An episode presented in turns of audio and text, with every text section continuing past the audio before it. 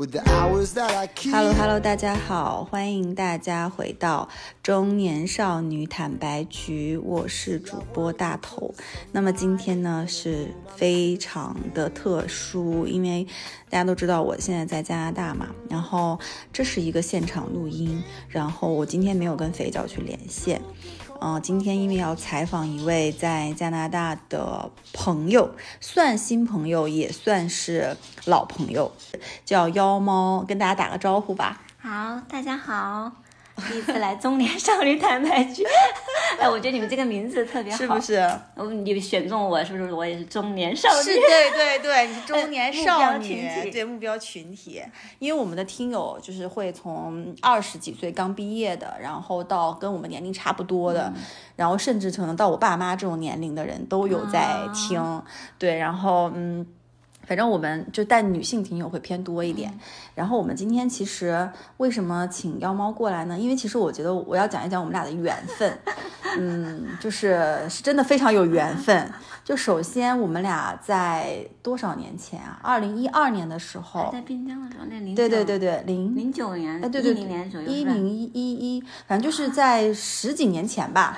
在大厂的时候，对，然后嗯，我们两个就是同事，然后但是应该短暂的共事过一年到两年，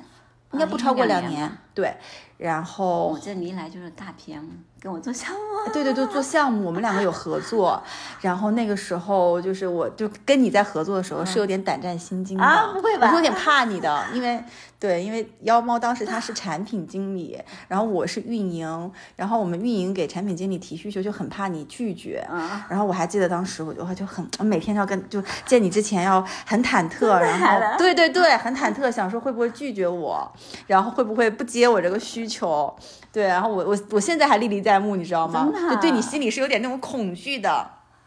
你不知道是不是？不知道真的真的真的。然后呢，就是后面当时是短暂的共事过差不多两年时间，然后呢，我们我就相当于去了另外一个部门，然后我们就没有再呃共事。然后后面的话就是一直到今年的故事，啊，就今年大概五六月份的时候，啊、就是偶然之间，我们就得知了说，哎，因为你离职了，发了个帖子，然后我们，然后你说你要来加拿大，然后我们说，哎，这个人要去加拿大，然后是我老公加了他。然后，因为我老公也离职，也要发帖，然后就加了，哎，然后正好你去加拿大，还加了你。加完之后呢，有一天我老公就跟我说，说，哎，我加了一个人，好像是叫妖猫，然后怎么怎么着，他说他去加拿大，我说，哎，这名字我之前有个同事花名也叫差不多这个，如果我说你给我看一看，他说他看了一下，我说，嗯，这是我原来的同事，我原来的 PD，然后他说，天啊，这么这么小的吗？然后他说，嗯，他们已经五六月份就已经前往去那个加拿大，然后我就待会儿你可以讲一讲你们这一路就从五月份到现在整个的旅行程是怎么走的，跟我们可能不太一样。然后我说那挺好的，然后在那边有个照应，然后就是我，然后就时间就播到了我们来到了温哥华，然后妖猫他们一家非常 热情的来机场接我们，然后帮我们提前暖好了房，然后帮我们拿了钥匙，然后当天又带我们去他家吃饭，总之非常非常感谢。然后就是我们觉得就特别有缘分，嗯，然后呢，其实我觉得，因为之前我在播客里面讲了很多次关于我为什么会想要来这边，或者是我为什么会离开之前的那个公司的一些，就是这种呃原因吧，或者是一些想法，其实是一直在这个播客里面讲了两年了，是是有有迹可循的。但是我觉得可能，嗯，关于妖猫，我觉得可能今天。会采访你一些问题啊，就是因为你在阿里在大厂的时间比我久，啊、对吧？然后十六年了，嗯，就是相当于是一个我的理解是一个非常非常稳定的工作，且收入在那个城市算不错，啊、然后也是有自己的一个这种天地和自己的这种个人的一个能证明自我的这种的机会。那你为什么会要想要从那里离开？第一个问题是，嗯就是以前在，因为我读书就在杭州嘛，嗯所以我首先很喜欢杭州这个城市，嗯嗯，以前我觉得职业里面可能是有一个一个生命周期的。刚刚到公司的时候，那个时候的状态和你工作一段时间，到到你在工作更长的时间的时候的那个心理的感受是不太一样的。然后我其实五年的时候我就觉得我可能我如果能待个五年，我可能就走了。嗯，然后我十年的时候，我觉得啊，我怎么待了十年了？感觉十年也就差不多、差不多可以了。然后，但是也嗯，当然中间经历了很多的事情，包括结婚啊、生小孩啊，然后中间那段过程也比较嗯比较平稳吧。我觉得人可能是要经历一些挫折的时候，可能才会想到换一个环境，或者是说换一种生活。嗯，或者是去其他地方工作啊，会有这种想法。对对对对，嗯，就我是，我觉得以前就我们那个时候共事的时候，嗯，就整体公司的那个氛围呃氛围啊，感觉就还是还是跟后来有很大的不一样。是是是，那个时候感觉可能会更轻松自在，或者没有太大的一个呃，就是业绩或者是上面的一个压力。那个时候做事情，感觉更多的是为了做事情，嗯，更多的是为了把事情做成。然后你做成之后，其实跟其他的很多东西没有关系，而是你自己的那个成就感。对对对对嗯对，但后来就感觉好像，嗯，味道有点变了，就觉得好像，嗯，每天，嗯，就是可能我自己心理负担比较重哈。然后我中间有一段时间，大概我看是在，嗯，几年前吧，嗯，几年前，嗯我是最早生我们，嗯，第一个小孩的时候，嗯生完我们老大的时候，我回到职场的时候，我就觉得好像有一点。变化，对，可能是那种自己的身份变了，加上自己的精力有限，就觉得好像有点跟不上这个公司的要求了。嗯然后，虽然我当时所在的那个团队，其实大家的整体的嗯，就是呃关系啊、氛围都非常的好，嗯但是也有很多年轻的面孔进来了嘛，那就觉得好像有一点危机感，就是比如说，呃，大家要讨论一些时候，我可能那个时候还在哺乳，是吧？然后我有很多事情参加不了，反正有一些原因，就觉得好像自己有点掉队那种感觉。嗯，然后，然后呢，我也在想，就是自己在一个地方待了很久，就是可能想学的东西或者你有的经验已经到达一个。一个天花板了，然后或者说你该了解了解，但是可能随着公司很大嘛，也有很多新的业务，可能你不知道。但当时是觉得好像自己很求自我成长啊、就是想不断的呃学新的东西啊，能够有积累更丰富的一些各方面的经验啊，就还想往上走。然后但是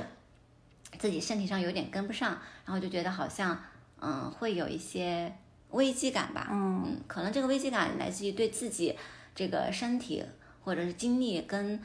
工作要求它之间的这么一个、一个一个一个差距。嗯所以那个时候就嗯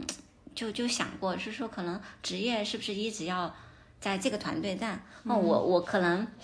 中间转 曲折的转过很很多次岗。嗯，我也是，嗯就转岗的过程中，就每次可能你逃离了一个舒适区，换一个环境，然后呃换环境之后，你又会发现又有新的困难，就是很难总是没有特别好的下一站。，所以你那个心情就一直就是属于一种。嗯，不是稳定，然后就一直都求生存那种状态，你会觉得好像呃如果在这个团队待不下去了，那那自己就是花了很，就你转岗也会很发精力的，你要去熟悉新的人，是是是，然后熟悉新的业务，然后呃嗯，你自己就是嗯，还有很多可能想做的事情，跟这个岗位它其实是不是很匹配的，或者是你在转之前，对方跟你描述的那个东西，跟你实际来了之后，发现其实差距有点大。嗯，反正就是觉得在这个过程中挺挺什么怎么说呢，就是。就是危机感吧，或者说不安。然后我有很长一段时间我都睡不着觉，晚上经常失眠。哦就是因为工作的原因。对，就是我可能对自己还是有要求的人，就是我觉得我自己在工上做的不是很不是很很满意没达到你自己心里的那个完美的那种状态。对对对，然后就会有焦虑。可是你的工作能力我知道的呀，就是非常。但是就是换了个环境，哦就是有些人好像真的是，呃，太适合那个氛围，就是每个团队之间其实差异挺大的嘛。所以你会觉得当时跟我们我们一起共事，那当时那个团队是你觉得最让你能够发挥出自我的那个嗯时间段吗？嗯，也不是，就是我从跟你们合作做的事情和后来，后来我是做广告业务嘛，哦是一个商业化的团队，哦然后就是更有成就感一些。就是以前是做用户端的啊产品，对对对对对后来是做商业端的产品，它其实嗯、嗯差异还是蛮大。嗯嗯，我跟你应该是在第一个五年的时候，对对对，是的，跟你在第一个五年，就是我觉得好像人生真的是想想很呃神奇哦，十几年哈，是啊就是可以大概可以分为三个阶段吧。对我觉得第一个阶段的时候就是属于还比较懵懂，然后做什么事情都很有新鲜感，也很有冲劲，嗯然后其实那个时候是最好的啊，。大家又很就是好像没有太多的那种嗯。呃心事上的那种东西，可能更多是是在业务层面的东西，然后就比较简单一点。嗯，那第二个五年呢，就可能是我自己寻求，呃，一个职业上的一个突破，然后就是想更多的往商业的这个路线上去走，然后去学习商业方面的一些知识，然后做了广告的相关的业务。嗯，然后这个这个团队也挺好的。嗯嗯嗯，大家也很就是氛围上还是很好的，嗯，只是说我可能自己在学术上面也获得了一些成就感啊，就是说业务上获得一些成就感，然后到第三个阶段就有点。嗯，就整个氛围上就变了，嗯，就是你跟人和人沟通啊，人和人，变得复杂起来了。对对，复杂起来。我我是一个很想简单的人，我也是。我其实不喜欢那种，我可能一份工作，我更追求的是一个，就是大家合作的感受，而不在于是说一定要是达到什么上呢。就我可能更看重人人情味这这一块，我懂不太会看重那种说我啊，我今天就是有。升又晋升啊，我的职职位到达什么样的高度？嗯嗯嗯我我是是是是我是一个更追求于这个就是关系的这种，嗯就是关系呃融不融洽呀，会让你在一个舒服的关系的团队里面待着，哪怕说没有那么多的，比如说一定要去晋升或怎么样，你心里会觉得很舒服。对，是的，嗯就基本上，我觉得我还是比较强重，嗯、强调就是就是，如果让我自己心里开心的话，我可能更多的是种大家相处的开不开心啊、而不是说你事业上获得多大一个成就，我的成绩到达了多大多大的级别，嗯。所以，所以你刚刚讲到说，你有段时间会很焦虑到失眠，然后是在那个时间点萌发出可能要离开另外一种生活的这种，嗯就是像是一个种子吧，我觉得是，嗯。它也不是那大概是几年前，嗯、大概是一八年，就六七年前吧。六七年前就开始萌发了。对，就是我，那你比我早很多年。刚刚生完小孩就我觉得，嗯、从一个没有就是有家庭到没有家庭到有小孩儿没有小孩，就感觉差异挺大的。是的，是的，是的。嗯，我就觉得生完孩子之后，就感觉就很多想法会变很多，然后很多很多时候你可能会从家庭的角度去考虑事情，对以前。更多的是个人吧，就是说我今天我在这份工作中能不能获得成就感，我跟朋友们相处、同事们相处的好不好，嗯，然后老板认不认可我呀？对我的职业上面？未来规划是什么样的，对可能更多是个人层面的东西。但有了小孩之后，很多时候可能会从家庭角度去规划、啊，怎么样可能更适合这个家，嗯，是这样想的。那我理解了。那其实相当于你六七年前已经开始有这种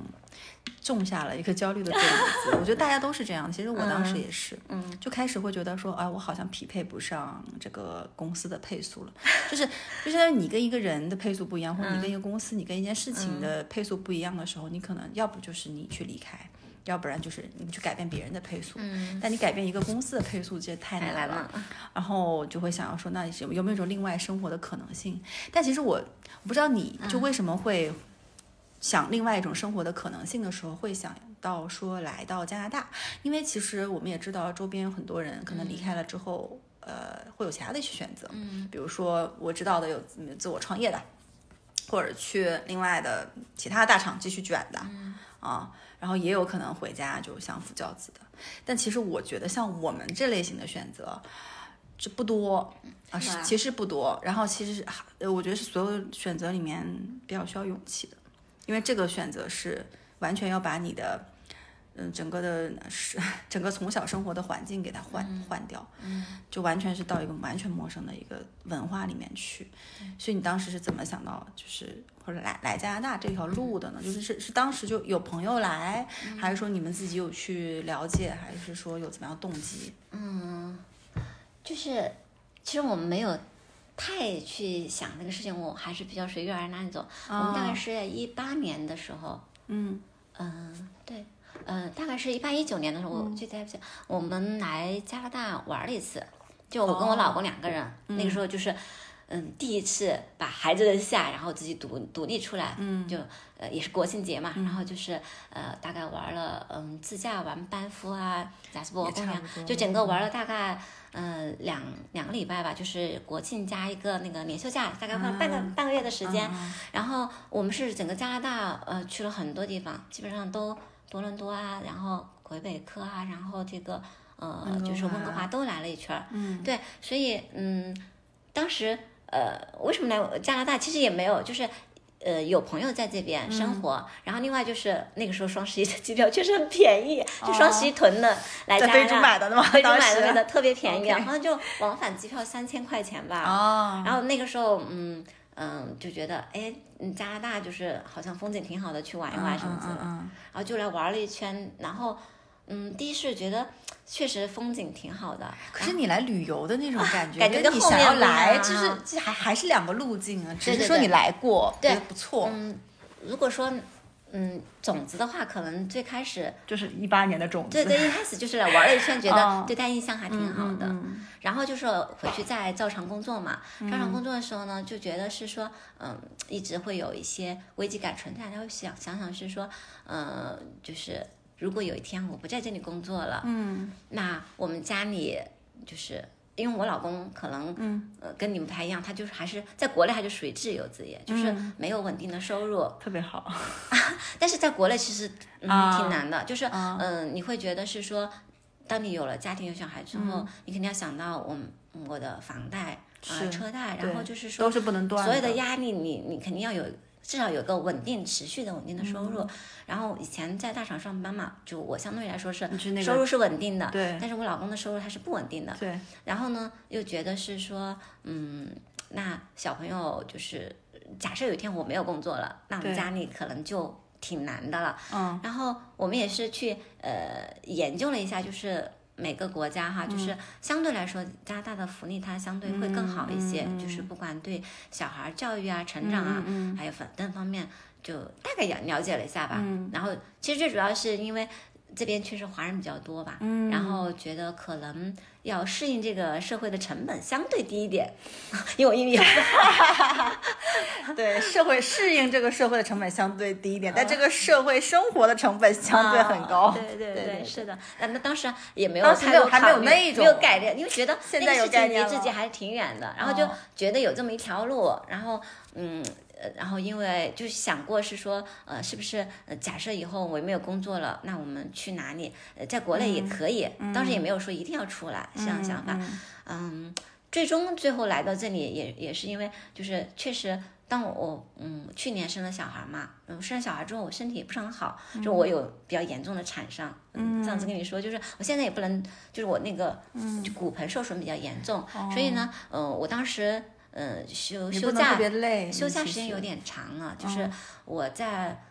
嗯。就是我基本上生完孩子休完产假，后来又休了几个月的假，嗯嗯，就是因为我身体就是没有好，没有好的就是我没办法，我大概是四个月的时候才能正常下床去走！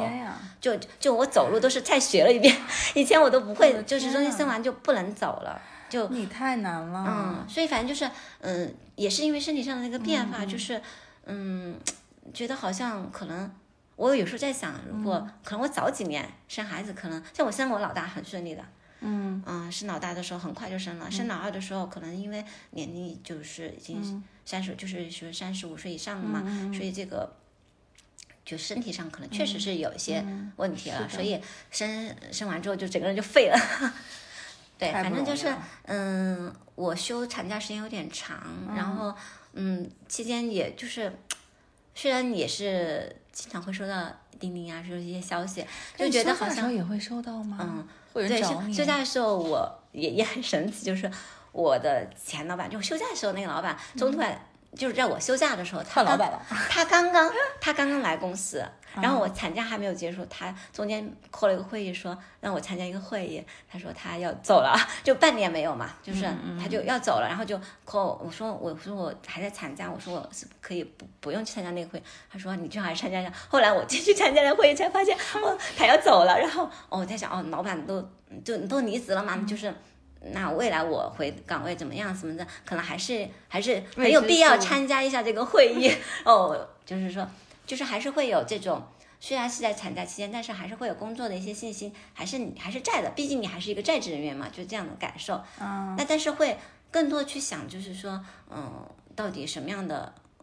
就是工作跟生活，包括你的身体，你要重新去思考这几个的关系。哎，就是你未来是的，在这样的一个变数，就是你的身体在走下坡路，然后你的这个职业要求嗯要求也在降低。对对对，那你怎么样去、嗯呃达到一个相对好的一个生活状态的时候、嗯啊，嗯，嗯就就考虑是，当然这件事情，嗯、是在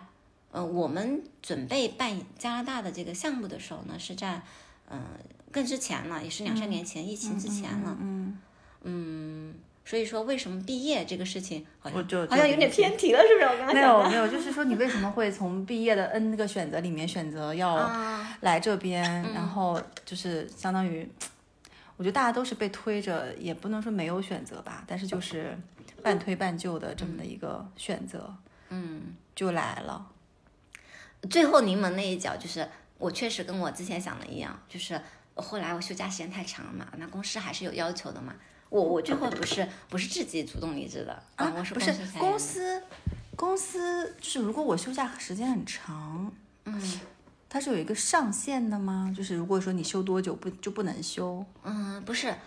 我觉得公司还是挺好的，就是你该休假就休嘛，因为我确实也身体上有对啊，你又。不是说但是我想说的是什么？就是公司它是一个企业，它还是有自己的一些嗯标准在那里的。就是如果就嗯你的整体的这个能力水平，或者说你的精力，你能投入的这份工作精力和公司期望你投入的精力它中间是有 gap 的话，那公司还是会有自己的一些嗯嗯，就是一些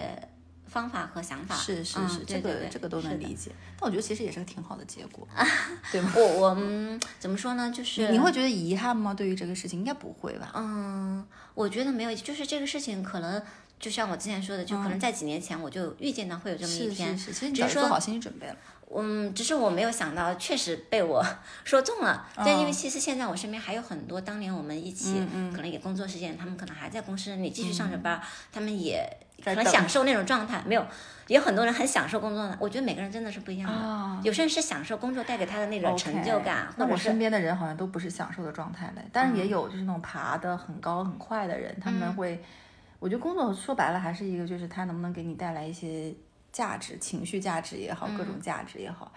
就是如果能带来的话，那个人可能就走得很快，那可能是天时地利人和都有，各种各种因因素，但是有有一些大部分人好像都是一个 想要摆烂和躺平的状态，在现在这个社会，其实很奇怪。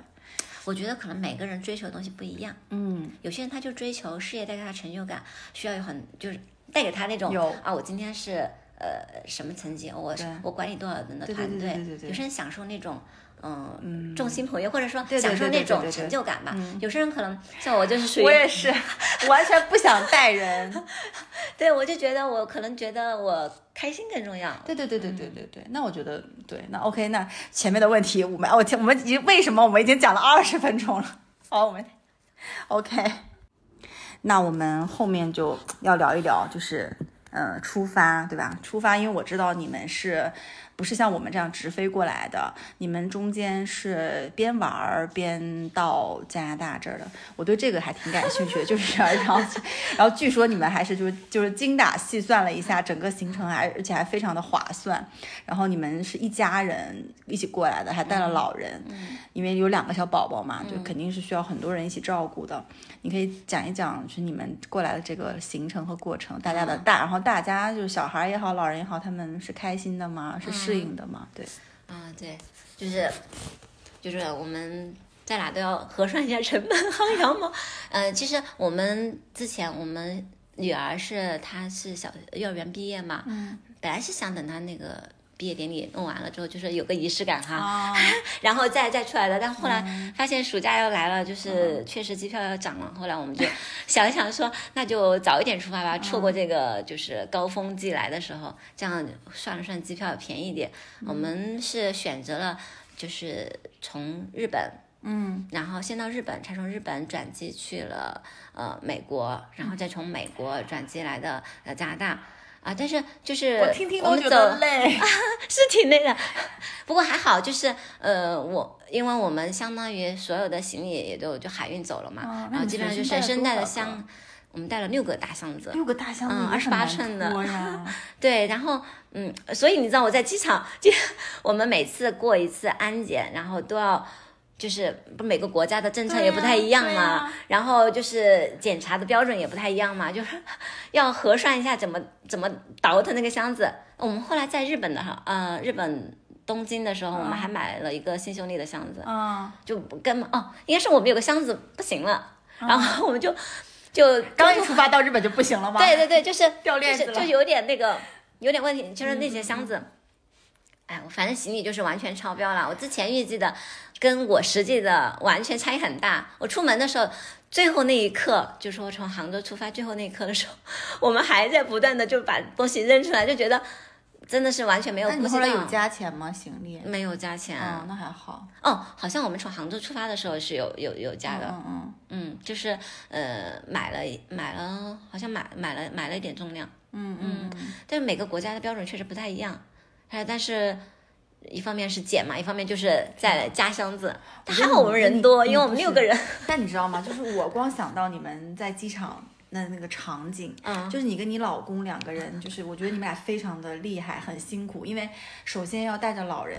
然后又要带着小朋友，嗯又要那么多箱子，就这整件事情就像一个。呃，带着一个大的旅行团，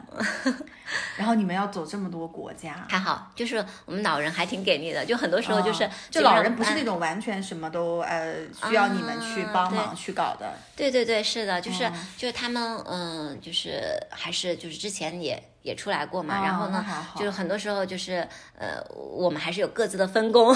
就比如说管什么东西以就是能能顶用的那种感觉，是吗？但是最后就是因为我们的箱子太多了，我们最后从呃就美国飞飞温哥华的时候，我们是从我们是从哪里飞的？我都有点忘了。哎呀，等一下，我我确实有点忘了。但是我们从美国哪个哪个地方飞的哎 LA 算了吗嗯、哦，我们从旧金山飞的。嗯嗯嗯嗯嗯，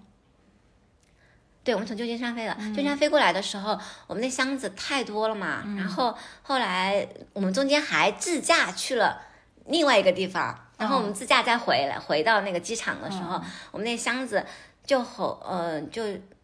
最后我们落地温哥华的时候，发现少了一个箱子啊，啊，少了一个箱子就就很。就很焦虑嘛，因为那些东西都是所有我们学生带的行李都是非常重要的，就是至少来说你在呃，你在要要不就是我们学生那些文件，嗯要不就是我们认为很重要的东西一定要随身带的，嗯然后马上要落地就要用的东西、嗯。啊，掉了一个箱子，哇，可崩溃了。然后，然后后来我们就不断的回忆，我们在嗯哪个环节会少了一个箱子，我们就在想，我们是不是从那个美国的机场搬上来的时候，我们每个人到底有几个箱子啊？回忆了一下，我还把那些以前的那照片再推出来翻，嗯因为确实没有，就那天我们是晚上到的嘛，嗯本来是应该是呃七八点就到的，嗯后来我们在机场找箱子，嗯考大概嗯到了十点钟，弄两个小时。在温哥华机场，对对对就是一方面是说我们不确定是别人拿错了我们的箱子，还是、嗯还是因为真的我们的小箱子在其他国家就掉了。所以后来答案揭晓，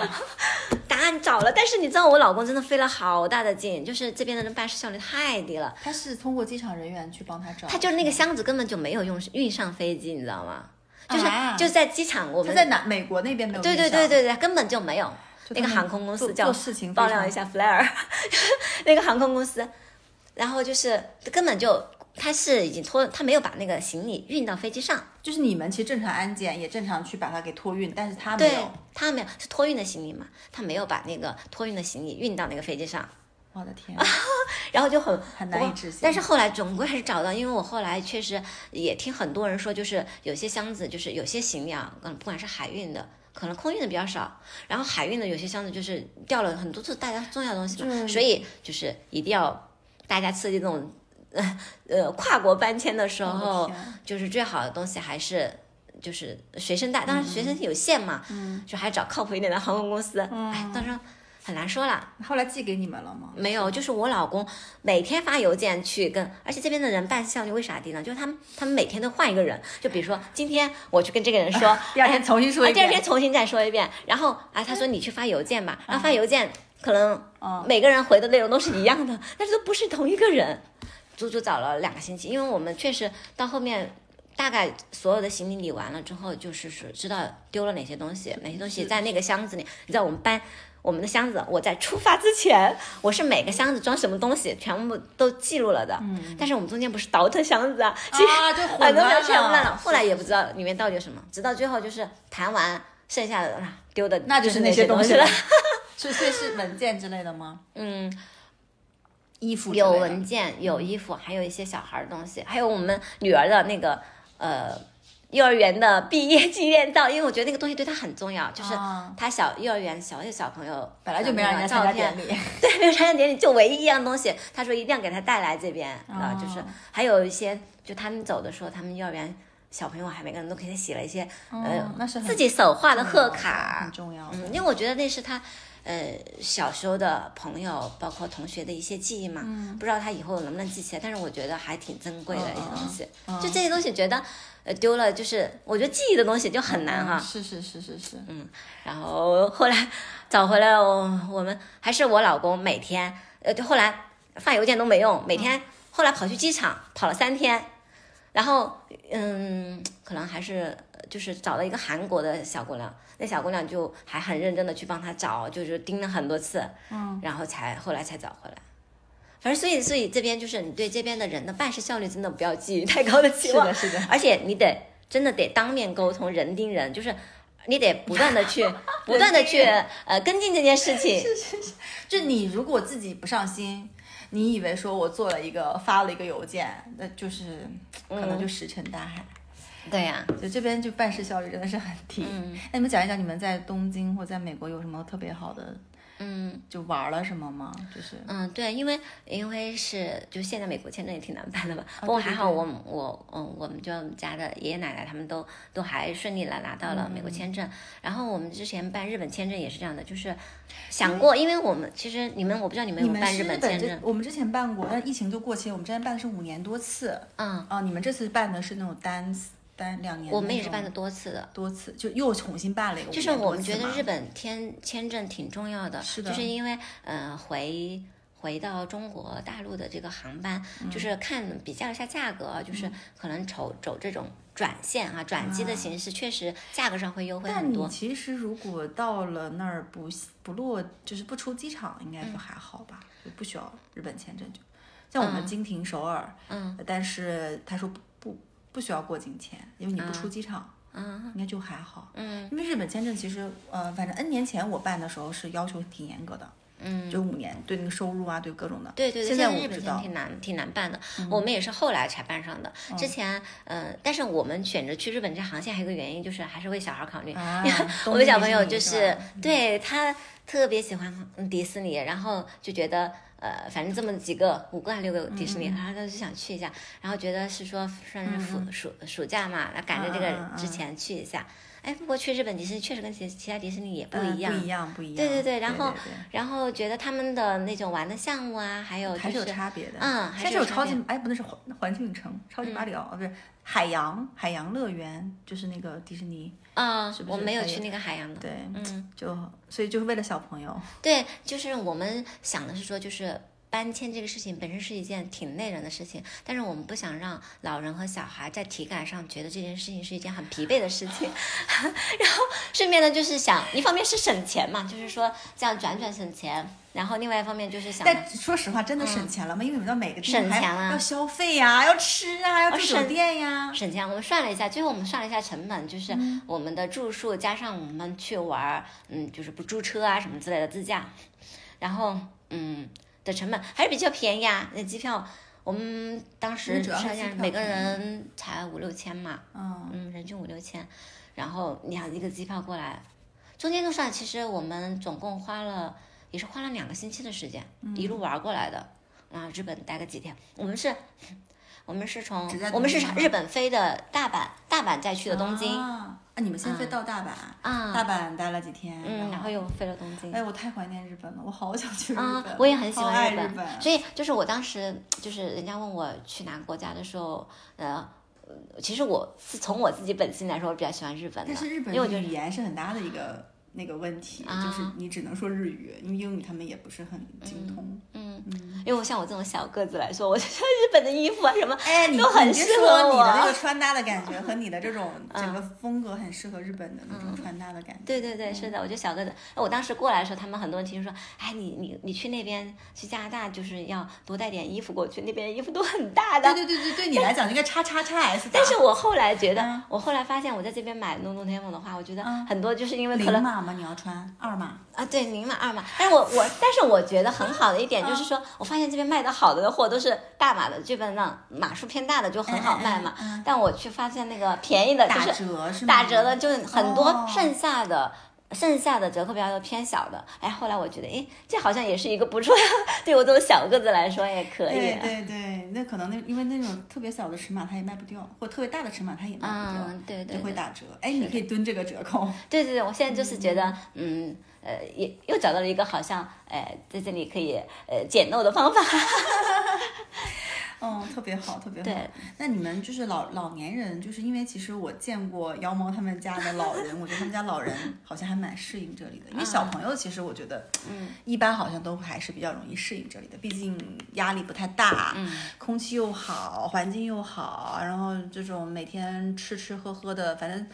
就大家都觉得还不错，像我儿子就觉得哇，这里牛奶很好喝，然后这里什么都肉也很好吃，嗯，他们就不太会有这种不适应。但老年人其实我是没有想到的，因为老年人首先他会有一个固固定的自己的社交圈，然后老年人也有自己一些比较可能比较固化的一些思想，所以你们的老年人是嗯，怎么样的？就是我们爷爷奶奶来了之后啊，就是首先我们可能在国内社交圈没有那么多，虽然我，嗯，我们奶奶也很喜欢去跳舞。啊啊，哦，但她这边有练气功的 对？她就上次我们去看了一下社区的活动嘛，本来想给他们老人也报一些，嗯。因为看她有五十五岁加的那种对对对对活动。我之前也看到，就是去社区中心的就看很多老人打乒乓球啊，真的是嗯。咱们的国国球哈，就是呃嗯很多华人在打，但是嗯我也不知道他们是华人，但看上去像亚洲面孔哈，然后打的也特别好。我当时也给他们想报这种活动的时候，呃，就是就是我也去研究了一下，后来就是。嗯，像气功啊，嗯，那个什么，呃，就是乒乓球、羽毛球也都挺多的。还有，我还问了一下当天，我说你们还有老年人还有什么活动啊？他说还有就是唱歌啊。唱歌、学吉他、学西班牙语。啊，对现在是吗？那天我去那个社区中心游泳，我出来的时候，一堆就是华裔的中老年人在里面唱歌，唱粤语，啊就 KTV，、就是理解我们的 KTV 下面一堆人，啊，坐满了人。哎，这边会粤语真的很好哎。嗯，就是感觉嗯交流起来对特别上，因为我我们奶奶她是会说粤语的，真的啊？啊对，哦但她交流很方便。对，但是她就是因为现在你家有小小朋友嘛，所以她也很少出去，嗯，但是从整体上来感觉，我觉得嗯老年人嘛，一方面就关注健康，对吧？然后就是你们奶奶去社安静。区中，心能交到一堆朋友。啊，对对对。是的，我也在，但她上次也问我说有没有哪里可以跳舞的，她也有跳舞的，就不是像中国那种广场舞，啊，对对对对对，他就可能是室内的用户的，嗯，就是，所以他他粤语，首先来说语言上面，呃，奶奶她会粤语的，所以他、哦他比爷爷不会粤语，爷爷不会，但是爷爷他就他本身，可是爷爷不是生活在那边吗？但是他天生他就嗯，他也是工作在他听得那边，懂吗？他应该能听得懂，嗯，那也行。嗯，他听得懂，但是他不会说。但他这个可能跟老人自己的生活喜好有关系，他就喜欢安静一点，他就喜欢这个森林啊，所以他每天都会去森林里面走两走两常在森林里面看到，真的 就碰到好几次了，就是从天车站出来的时候，发现他带你们家小宝，嗯可能刚从森林里出来，然后就是干嘛？是吧？是的，他每天他就每天钓鱼，考个渔证去钓鱼啊，对，嗯是的。哎，昨天我们还有就是我们另外一个朋友，也是一个呃，就是嗯，我老老公他们的朋友哈，嗯。也是个奶爷爷级的这种，他昨天就去钓鱼了，钓了说钓了鲤鱼，然后给我们家拿了几条过来，然后我看上去有点像鲫鱼，但是他说是鲤鱼，啊，嗯，然后怎么接中文都 来吃了，对，所以我觉得老年人还挺好的。嗯。我们爷爷最喜欢，他觉得这里空气真的好，哦，然后他觉得他是一个对食物、食品啊研究，就是嗯，环保啊、食品，他他因为他以前就是从事这份工作，所以他还是挺挺懂的，他就觉得这边的食嗯食材啊什么的确实好好很多。嗯，最主要的是这个空气好吧？嗯嗯啊，每天不老年人不是每天要走啊，多走啊，多运动是好，因为他每天都会去森林里面。嗯，走几圈儿，有的时候不带小孩，他会自己去走，他可能走得很远，是他就完全看靠自己的脚也可以，而。且这边附近的森林也好，各种也好，其实很多。嗯，后那天我们去那个麓湖公园，就是然后有很多步行人道哈，路虎有。对他有那个人站在河里面在钓鱼，穿一个大雨，就不像我们那边是在雨旁边，靴。他穿了个靴子，站在那个水中间的，他可能只淹到他膝盖的位置。嗯，然后夕阳西下，他们在钓鱼，还真的能钓上来很多鱼。然后我就说，嗯，是就喜欢安静的人，其实是蛮适合摄钓鱼的。这里的，对，是的，所以我觉得，嗯，整个还是很适应。本身他也那你跟你老公两个人是社交？我跟我老公啊，嗯，你你你觉得你、你适应吗？我觉得他好像还蛮适应的。嗯，我觉得我老公就我我觉得我们俩的状态是，嗯以前在国内的时候，我可能就是工作啊、生活啊都忙哈，都都要考虑嘛，作为妈妈嘛，对对对对可能都要兼顾到。我老公呢，可能他就考虑家庭比较多一点。他他可能生活上基本上不管呢，嗯基本上不管，因为家里也有老人帮着弄嘛。然后小孩东西买什么东西，他也基本上不管了。但我来到这边完全是靠他？我懂，我懂，但是在国内的时候，就你是那个主力，因为你每天什么都要管，家里买酒油盐酱醋，上班什么都要你管。嗯，然后到这边，他成了家里的主力。对对，就买什么东西，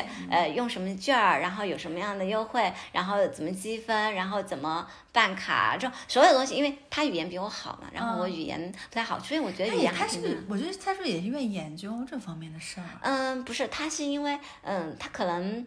就是，嗯，怎么说呢？他可能他他比我来这边次数多，他来这边来了四五次嘛，就之前整个呃。嗯，我看来了好几次了，这这个应该是好几次了，所以他在这边也生活了一段时间，比我更熟悉一点。然后呢，嗯、我们现在就是老的小的都得指望他嘛，他也没办法，所以很多事情都都他在张罗，所以他可能他去接触的面越广，他了解的信息也比我更多，然后所以他感觉好像挺适合这边的。挺好的呀，就是你们的生活角色，就是嗯首先是他，他觉得最好就是这个运动场。就以前在国内的话，就是你说踢个球，对要花钱，羽毛球场也要花钱。对，然后就是有时候你还要提前预约排队啊，要预定啊什么的，不一定有。而这边都是就是天然的，然后你都不需要预约，然后可能就是有有人约着一起打打球啊，或者玩球，没有人都是他自己去打打篮球。反正很开心。嗯，然后就觉得好像那你有去挺自由的运动吗？我我其实很想去运动带，小孩儿是吧？嗯，一个是我带小孩，因为就是我上次有产伤嘛，产伤我现在就是建议我做，就是医生都建议我做那个主要最好的运动是做普拉提。啊，啊，普拉提，然后，但是我我是最近刚报了那个社区的普拉提的课，我还没？去上很便宜，基本上就是我我算了一下，因为最近给小朋友也报那个社区活动课嘛，基本上呃算下来就是每个小时五十块钱左右的样子，五十人民币。那你知道国内是多少钱吗？我知道，乘以十。我知道，我跟你说，我我不是因为有产伤嘛，嗯所以我以前也没上普拉提，我以前一直是练瑜伽的。哦，然后我是呃又有产伤之后，那个康复医生就建议我就是练一些器械类的啊、然后有私教去帮我去上普拉提，所以我后来上普拉提的那个私教老师，我当时跟他说，我说我要来加拿大了，他说那边比这边便宜很多，我那边上上一堂课基本上都是四五百一堂一一节一个小时吧现在，又涨了，因为我之前上过一段普拉提，嗯，然后觉得说，哎，还就挺安静这么运动。但是我上完之后发现不行，我还是更喜欢喧闹一点的。哦我更喜欢就是去户外跑步或健身房撸撸铁，或者是跳尊巴这种。啊我在国内上超级星星，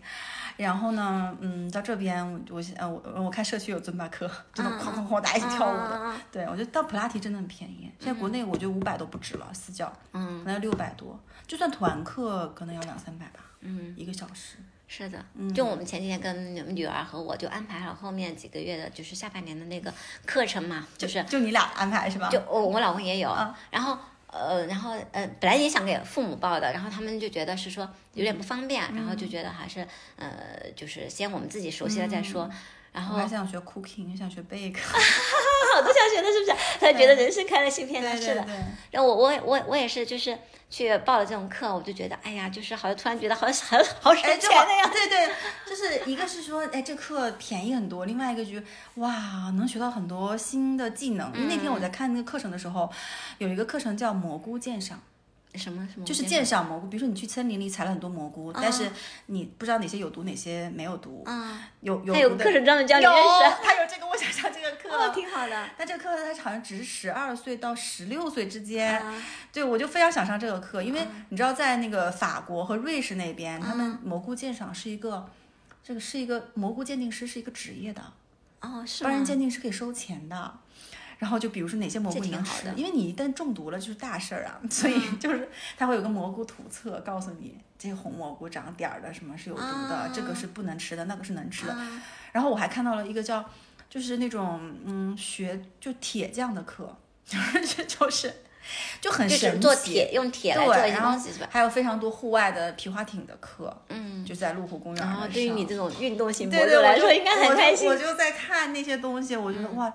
大开眼界。但我可能唯一现在想学的是 cooking，就是把那个就是怎么做蛋糕，嗯，就是做烘哦烘，焙。就是这个真的很好。我跟你说，我们在嗯这边买了三次奶油蛋糕，都翻车了。我本来想说一下，了现成的奶油蛋糕，就是那个现成奶油蛋糕，都三个都翻车。你们没买过是吧？你没买过呀？我为什么，我买了三次，就是怎么会呢前天。呃，前天是什么？你买哦，就是的我们我们我们家小宝，我们家小宝嗯一岁半了嘛，然后啊然后我女儿说一定要去买个蛋糕，我说然后就是去超市买，然后我跟她说不要去那个超市买了，我说我们前两次买的都不好吃，不要买了，我说再试一次，如果这次再不好吃，我们就坚决不买。奶油蛋糕能有多难吃、不是，啊？它看上去是奶油，其实不是，它外面有一层白白的那个东西，嗯嗯有一层涂在上，也是那种像那种挤的那种。对对啊但是那是什么东西这个糖霜就、应该是糖吧，反正吃上去不是奶油，我懂就是那种，翻糖那种感觉。反正都很甜，我吃了一口就扔掉了。还不如下次 Costco 直接买，应该不会出错吧？Costco 不是那种大的什么提拉米苏有什么，哦，我没有在 Costco 买那个，过但是应该不会有错。但我们就是去超市买，就是那种 supermarket 买的。然后关键是那个蛋糕下面是配的蛋糕胚，我们不是想想一般就是哦蛋糕胚嘛？对你知道那个蛋糕胚是什么？它是肉桂做的。哦，然后肉桂，呃，不知道你喜欢这个吗？反正我是我是接受不了那个肉桂全肉桂的那种味道，你知道吗？然后我们就尝了一口，纯粹就是仪式感了一下。然后我女儿尝了尝了一口，她就不要了，扔掉了。然后说。以后坚决不要去超市买蛋糕。所以你说，你说做蛋糕，哎，我觉得做蛋糕挺好。其实我也想做。我觉得就是哪怕过节的时候，或者小朋友自己做做对吧？节哎，对对，对自己做做，一方面就是呃味道好一点嘛，不会是可能更接近钱我们。自己去买个奶油，买个蛋糕粉，对吧？嗯省钱，自己然后蓝莓、草莓往上面放一放，不就好了嘛？嗯就是我觉得这种生活技能的，嗯，蘑菇鉴定啊，这种这种都很实用啊学对，我们俩是聊得太远了？好好我们俩现在说一说，我们感觉说未来的打算，天啊，已经四十七分钟了。我们俩打算听听下来，感觉就是我们俩中间可以剪掉一些。可 以可以，未未来打算听下来，就是我们俩将来要学很多东西，嗯然后反正目前也还比较适应现在这样的一个生活状态。那你要不要跟大家推荐一下，或者你未来想做什么？要不要推荐一下你自己的小红书什么的？因为小红书，妖猫小红书它会分享很多他在加拿大的日常。大家如果对加拿大生活比较感兴趣，嗯，说哎这边小孩儿是怎么样子的，他可能会分享。我看你女儿拍了个什么哎尿不湿的 好物种草，哎，我女儿真的是很戏精的，我觉得她太能说了。你女儿，你可以把你女儿培养成这个，就是 这种 star 的感觉。对，所以你你的小红书叫叫什么名字？就叫妖猫吗？哦，叫妖小猫。妖小猫，妖是妖怪的妖，小就是大小的小，猫就是猫咪的猫。嗯大家可以去搜一下，我们可以放在我们的 show note 里面，大家可以对加拿大这种嗯生活感兴趣，可以去关注一下它。对，哎，我们我们节目涨粉还不错了，我跟你说。好，谢谢谢谢谢谢。好吧，好，好吧，好，那今天就非常荣幸邀请到了你，对对对，你对你未来的打算，对未来打算还有个未来打算，未来打算你要不要说一下？嗯其实我还没有什么未来打算，我没有特别、嗯，我也没。有特别未来的，就是。嗯我以为你听我是没有，我跟你说，我大概有一个大的一个想法但是我没有就是非常具体，因为经常有人问我说，啊，你找了工作没有啊？然后，嗯，你到底以后怎么怎么弄呀？就是你不可能不工作嘛，对吧？嗯然后其实我我我们节奏还是我，不就是比不着急，嗯我觉得就是说。就是我觉得难得有一段时间可以让自己慢下来，就享受这个慢生活挺好的。然后我是自己大概是有一个方向，就是我我以前应该说我读书的时候吧，我就想去学服装设计。天啊，哪，就你要缝纫，学服装设计不是服装设计，就是缝纫。我想做一个裁缝，真的假嗯的？我想做一个裁缝。对，然后我其实为这个事情也是，嗯，怎么说呢？我源于我，我也很想给我女儿做一些衣服。然后嗯。就比如说现在万圣节了，然后我之前还给他许个愿，我说给他做一套衣服，现在这布料还在路上，还没有运到你这个。未来打算，我是万万没有想到的，我是万万没有想到对。的。我其实最想是说给小朋友做衣服吧，然后，然呃，然后另外就是说，给狗狗做衣服哦，对，狗狗做衣服也是，狗狗的衣服不比小朋友你这边看过吗？这边看过啊狗狗，PassMart 里面的万圣节的狗狗的衣服，三四十刀，嗯，是吗？嗯嗯，给狗狗做衣服，嗯和给小朋友做衣服可以的，嗯，你就靠周边的人脉卖就可以了。我倒没有想太嗯远，我这个纯粹是一个个人爱好吧。我我觉得就是可能给自己小朋友做做衣服，然后我自己之前我嗯业余学了一些就立裁啊，就立体剪裁，然后我就觉得可能就想做一个裁缝吧，然后就因为我怀着我们小宝的时候就是。天天踩缝纫机，我 不知道现在，嗯，听缝纫机的感觉会不会特别好？因为他在我肚子里的时候，就是天天天听缝纫机。所以你们家是有缝纫机的是吧？啊，对我们家，我们把那个我们家有搬过来了，小的小的，我们买了一个这边电压的缝纫机，然后运过来的。但可能这边也可以买，我还没有研究过。但我去沃尔玛看过，就是有很多那种手工的呃线的那些东西啊，包括针织，嗯，就毛线那种，还挺贵的。所以我现在最近我在幺六八八上，哎，可以批发布料，对对，我我在看，就是我还没有完全嗯弄通，但是我我前段时间不是幺六八八又在搞活动嘛，我还问了同 同事，他说九月六号什么时候结？我我说八月份的时候我就问他了，我说最大的活动是在什么时候？他跟我说九月六号那天是活动最大的时候，我买了9月买了一点买了点布料，嗯对，然后我现在就还在海运过来，对对对海运过来，我现在就是还在路上赶得。上万圣节不？哦，万圣节我已经给他买了套现成的，我说赶不上。那给我们做一套 小恶魔的。对对对，我就是想是说，就是等布料来了，就是开始可以可以去干点这种事儿吧，就是就是很厉害，会就是踩缝纫机呢。就是做个裁缝，我是这么想的，但没有就是到底裁缝能不能谋生，能不能我没有想那么多，嗯，不，或许这件事情，就现在这个种子，啊会，总之，就是宇宙听到你这个呼唤，你知道吗？或许你的下半生未来，因为像当时香奈儿那个店也是在巴黎的一个街角，就是一个裁缝，嗯，一裁衣服做帽子，他是做帽子开始诞生的。嗯未来说不定温哥华的某个街角，好叫猫斯什么什么什么，对，然后这个服装店，然后就你将来就是下一个品牌，就是 不好说的呀。我觉得真的有个有个种子，嗯嗯，但我觉得特别好，有自己的这种兴趣，且想把它给就是变成真正要做的事儿。嗯，我现在有时候很多时候都感觉就是可能。很多人说以为我们来这边是为了小孩教育啊什么的哈，嗯就我因为可能小孩没上小学，没有那种太多的嗯教育方面的焦虑不是为了小朋友读书来这边的。我觉得一方面就是呃，一方面是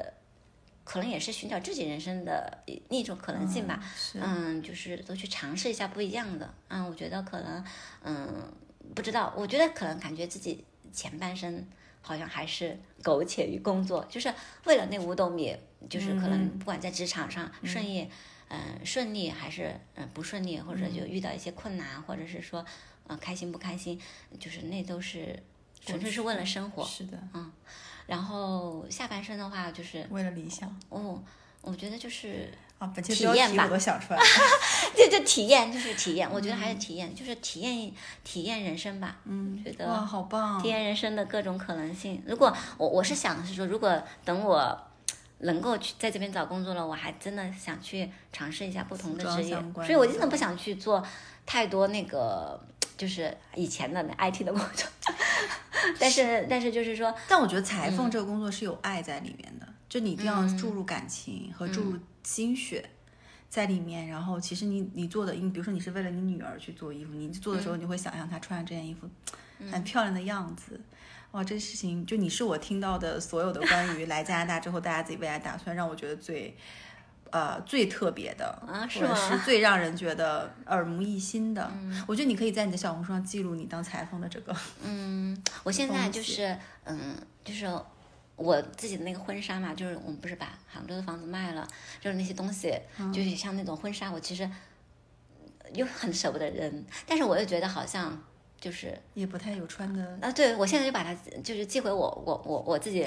我爸妈家了，然后就等到就是假设有一天啊，我真的能给我孩子做一些礼服的时候，我我想把它就是自己给他做一件礼服，就是用我的婚纱来改。啊，婚纱那些材质嘛来改一改。我我有这种想法，但是嗯，可能那个路还有点长。但是我，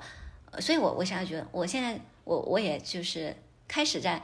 录录一些嗯，就是可能属于自己那种嗯嗯日记类的那种。可以啊记录，因为我现在就是记性不好，你知道我现在没时间打字什么的。我跟你说，我都有语音，然后我就我就也是想有些东西记下来，就是一个是我们家小朋友他的一个成长的一个，你说是视频的那种 vlog 是吧？还是声音的？声音的，对我自己会把它记一下。就一个是我自己的一些感受，嗯，我有时候觉得可能我就我我在喜马拉雅上开了一个号，就叫叫陪娃做梦，就是我我是觉得我可能来这里。来这里，一方面是陪着孩子成长，一方面我其实也，就我我们家女儿真的是很很细心，她也很爱做梦，天天想要成为这个女团，她天天想组织一堆小朋友一起女团跳舞，她也没学过跳舞，来我们家跳扎克 dance，快来，我们家好多女团舞。她她刚才说，她说要化妆，我说，她说妈妈你给我化个妆，然后我我想去跳舞，我说妈妈不会化妆，我说可以找找你来，可以可以可以，找我找我找我来化，然后。就他，我不知道他，反正就挺爱做梦的。我觉得经经常是要去做一些梦，而且我觉得小朋友的想法他比较，就是没有什么限制哈。然后我觉得我可能我也是陪着小朋友一起做梦吧。我也不知道我的梦是什么，但是我觉得可能那是我小时候的一些想法。但是现在就是，嗯，我跟你说，你把我们本期宾客，你把把我们本期的播客给升华了。没有吧？就是在在苟且的生活中，我们还有做梦的权利。就是这种感觉，嗯，是不是？是，嗯，你这个未来打算很棒，真的很棒。然后回头我在 show notes 里把你的这个新的一个播声音播客的一个节目和你的小红书账号放在里面，大家对就是我们妖猫感兴趣，对它这种生活感兴趣的，可以去关注它，好吧？那我们要跟大家说再见，我们这期节目录了 五十六分钟了，天哪！中间那些废话剪掉。好好，那就嗯，本期节目到这里结束啦。喜欢我们的节目，欢迎订阅我们的节目。想跟两位主播深度交流，欢迎加入我们的微信听友群，搜索“坦白”的拼音，坦白零三零三，拜拜。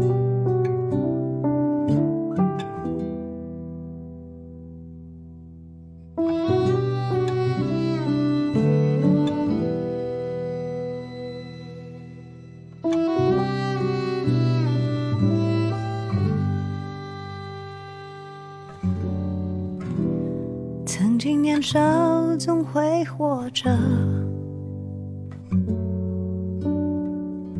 荒废大把时光也总稀难离的，回忆总是突出快乐，没烦恼的年纪，谁有人的苦涩？承认是难规则，把大悲的喜体念得不露声色，一年又一年飞逝着，不愿随波逐。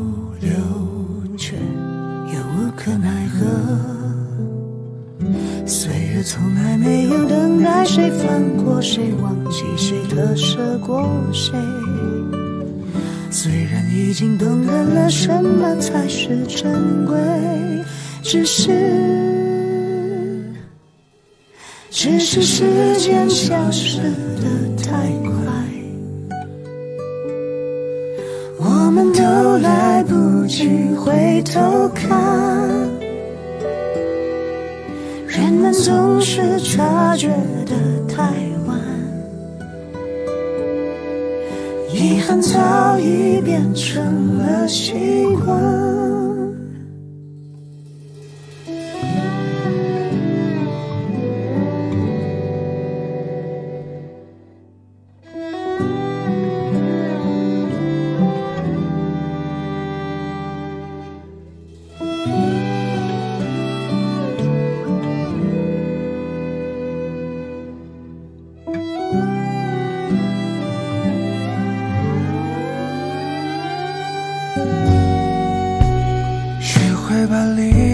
计算着。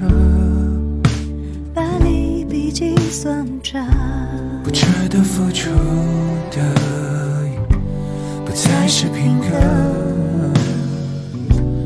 过去的影像提醒着。影像它提醒着。那已经是好多年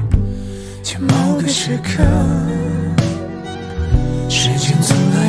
眷顾谁，理解谁，认得谁，寻思过谁。虽然已经不愿再浪费任何时间，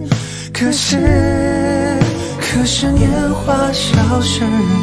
太快，让我们不敢慢。我们都来不及，都错了。要贪心的追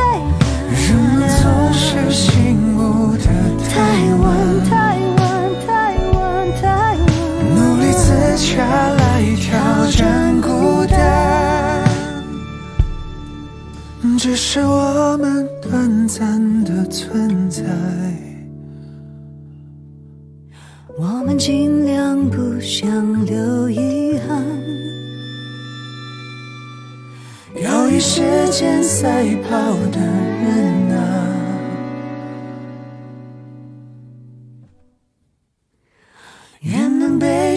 且温柔对